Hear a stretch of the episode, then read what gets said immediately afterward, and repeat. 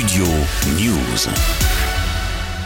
L'issue est tragique. Après quatre jours de recherche et d'inquiétude, les cinq passagers du sous-marin Titan, portés disparus dans l'océan Atlantique depuis dimanche et sa plongée vers l'épave du Titanic, ont été déclarés morts jeudi soir. Les experts qui ont pu reconstituer la coque du sous-marin parmi les débris retrouvés estiment qu'une implosion catastrophique est à l'origine de ce drame. D'après les autorités américaines, l'US Navy avait déjà alerté sur un bruit d'explosion entendu dès dimanche, ce qui laisse penser que les passagers sont morts peu après le début de la mission. Parmi eux, il y avait un Français, Paul-Henri Narjolet, spécialiste du Titanic, ancien officier de la Marine nationale, aujourd'hui installé aux États-Unis. Il était directeur du programme de recherche sur l'épave du paquebot. L'homme de 77 ans, qui a déjà effectué une trentaine d'expéditions autour du Titanic, est un expert des engins sous-marins. L'aspect sécuritaire de cette mission est remis en cause par les autorités. Le Titan, conçu par la société Ocean Gate, n'a jamais été approuvé. En 2018, un cadre de l'entreprise américaine avait justement alerté sur la sécurité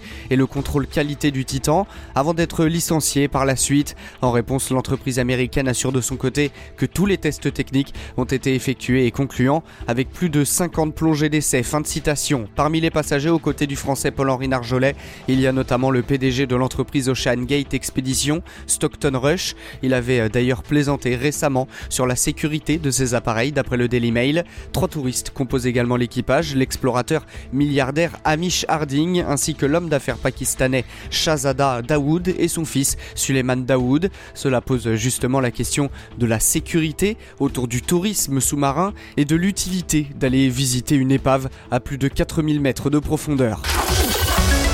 Studio News.